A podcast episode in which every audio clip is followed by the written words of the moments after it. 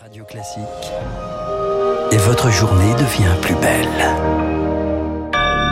Merci d'écouter Radio Classique, il est 8 heures.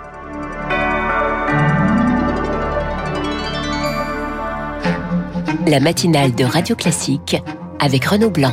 Baisse des taxes ou chèque carburant, chèque carburant ou baisse des taxes, l'exécutif tergiverse sur la façon de répondre à la hausse des prix à la pompe. Nous vous dévoilons les différentes pistes dès le début de ce journal. C'est un secteur qui pèse plus que l'industrie automobile qu'il s'agit de refonder. Les assises du bois ont commencé hier. La filière va bénéficier du plan de relance. Et puis, l'avion électrique prend son envol. Les pilotes français sont formés au maniement de ces engins du futur. Un biplace pour commencer avant peut-être un gros porteur dans les prochaines années. Radio Classique. Et le journal du 8 heures nous est présenté par Augustin Lefebvre. Bonjour Augustin. Bonjour Renaud, bonjour à tous. À la une ce matin, dispositif simple, juste et efficace pour aider les Français à faire face à la hausse des prix du carburant. Plus facile à dire qu'à faire. Un dispositif qui doit être dévoilé d'ici la fin de la semaine. Émilie Vallès a enquêté. Plusieurs options sont sur la table. Aucune n'est idéale. La première, Émilie, c'est un chèque carburant pour les Français les plus modestes. Ça serait très compliqué à mettre en œuvre. C'est très complexe car il faudrait prendre en compte plusieurs paramètres et aucun fichier aujourd'hui ne permet de croiser le niveau de revenu des Français, le fait qu'ils aient ou non une voiture et s'ils s'en servent pour aller travailler, de quoi donner des sueurs froides à l'administration. Dans les couloirs de Bercy, une autre option circule, plus souple, un peu sur le principe de ce qui a été fait pour le Fonds de solidarité. Là, ce seraient les ménages modestes qui feraient une demande d'aide en ligne. Ils pourraient fournir par exemple leur ticket de caisse de carburant, explique un proche de Bruno Le Maire. Le hic, c'est que cela prendrait du temps rien que pour traiter les dossiers car on parle de millions de Français. L'aide ne serait pas versée avant décembre, reconnaît Bercy. Or, le gouvernement veut aller vite. Émilie, une solution rapide, c'est la baisse des taxes. Bercy est contre, mais l'idée est désormais sur la table. On n'a pas 36 options, commande-t-on dans l'entourage du Premier ministre. Le plus efficace en termes de timing, c'est la baisse de la fiscalité, ce qui rendrait le carburant moins cher très vite à la pompe. Et au moins, on est sûr de toucher les plus modestes qui sont dépendants de leur voiture, explique-t-on à Matignon. S'ils roulent beaucoup, ils seront d'autant plus aidés. Mais cette mesure a aussi le désavantage de soutenir les ménages les plus aisés qui n'en ont pas forcément besoin. Et puis, pour que cette aide soit visible à la pompe, cela coûterait très cher à l'État. Enfin, il serait très dur ensuite de faire remonter ces taxes en pleine période électorale.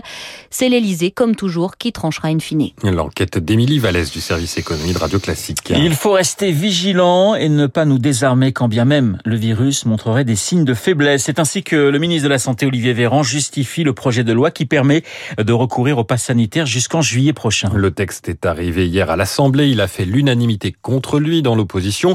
Olivier Véran rappelle que, comme prévu, l'allègement de ce pass sera examiné à la mi-novembre. Cela dépendra des indicateurs de l'épidémie. Alors, où en est-on aujourd'hui? Le taux d'incidence nationale est juste en dessous du seuil d'alerte fixé à 50 cas pour 100 000 habitants. Il augmente dans 64 départements. Nous allons de plus en plus nous rassembler à l'intérieur avec la baisse des températures. Faut-il s'inquiéter de cette inversion des courbes? Rémi Pfister, elle ne signifie pas forcément l'arrivée d'une nouvelle vague.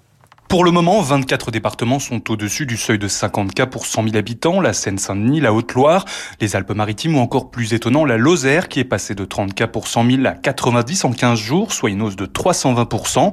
Alors qui dit augmentation ne veut pas dire flamber des cas, plus on part de niveau bas, plus le moindre cluster peut faire bondir l'incidence.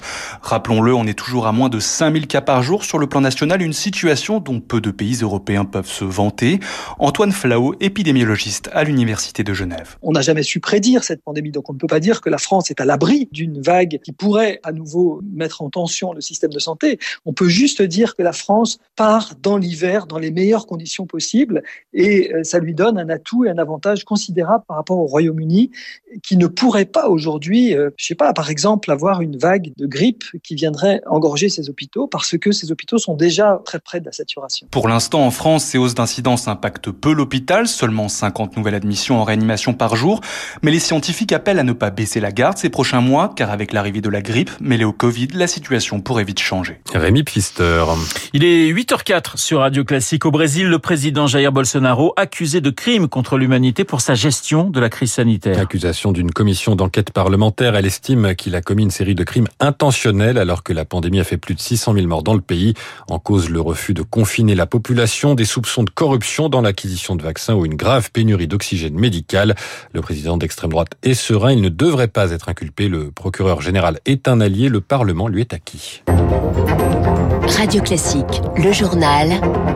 Augustin Lefebvre. En bref, Nicolas Sarkozy devra témoigner dans l'affaire des sondages de l'Élysée. Le procès de ses anciens collaborateurs du temps où il était président a commencé hier à Paris. Le juge veut l'entendre le 2 novembre, pas d'immunité qui tienne. S'il refuse, l'ex-chef de l'État pourra être amené par les forces de l'ordre.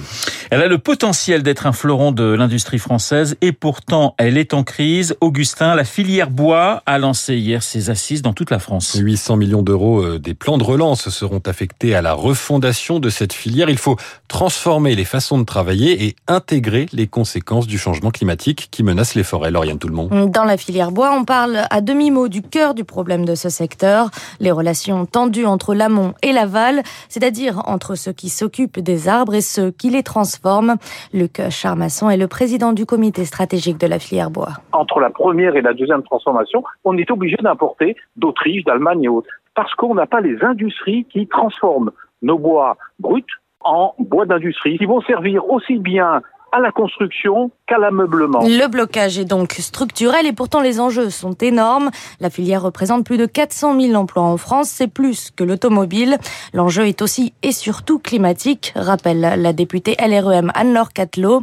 Elle est l'auteur d'un rapport sur la forêt et le bois. La forêt, c'est notre or vert. Il faut pas oublier que ce puits de carbone, il absorbe, on va dire, l'ensemble des émissions de gaz à effet de serre produits par euh, le transport en France. Avec pour objectif d'investir le marché du BTP, la filière bois doit trouver l'équilibre entre industrie et biodiversité. C'est la forêt du siècle prochain qui se décide à ces assises. Professionnels, élus et associations ont jusqu'au mois de janvier. Lauriane Tout-le-Monde, et alors que la COP26 commence à la fin du mois, les rapports sur l'urgence climatique se succèdent. Ils n'en finissent plus de tirer sonnette d'alarme et autres toxins. Ce matin, c'est une agence de l'ONU qui prévient les différents engagements pris par la communauté internationale pour réduire ces émissions de gaz à effet de serre ne suffiront pas à atteindre les objectifs de l'accord de Paris. Et Augustin, parmi les secteurs qui contribuent à ces émissions de, CO2, l'aviation, c'est une petite proportion, mais le secteur doit intégrer ce réchauffement. Les futurs pilotes seront donc, euh, vont donc apprendre à manier des avions électriques. C'est une révolution. L'école nationale de l'aviation civile s'est dotée de deux avions électriques, des biplaces destinés aux cours d'introduction au vol. Alors c'est encore une infime partie du cursus au stade d'expérimentation mais cela doit servir à préparer l'avenir et les gros porteurs électriques. Thierry de Basquiat, instructeur et directeur de la formation à l'ENAC. Aujourd'hui, un programme de formation pilote de ligne, c'est à peu près un minimum de 195 heures de formation. On parle de 10 heures de ces 195 heures qui sont faites sur avion électrique. Donc c'est une petite partie aujourd'hui parce que effectivement euh, cet avion n'a pas les caractéristiques pour être employé de manière beaucoup plus large Évidemment, le fait de lancer cette expérimentation aujourd'hui, c'est avant tout de préparer l'arrivée de nouveaux avions et aux nouveaux enjeux, en tout cas de l'aérien de demain. Ça fait partie aussi de la culture que l'on souhaite amener aux pilotes pour qu'évidemment demain, ils soient prêts à répondre au travers de la compagnie qui l'intégrera à ces enjeux de transition écologique. Un propos recueilli par Eric Kioch. On termine avec des nouvelles de la reine d'Angleterre. Un magazine britannique a voulu la désigner comme personne âgée de l'année. Refus de la Queen, 95 ans. On a l'âge que l'on ressent. Je ne pense donc pas remplir les critères. C'est à justifier. Merci. Que Dieu sauve la reine et Guillaume Tabar qui sera dans un instant dans le studio de Radio Classique pour son édito politique. Avant mon invité, Georges Fenech, ex-député et ancien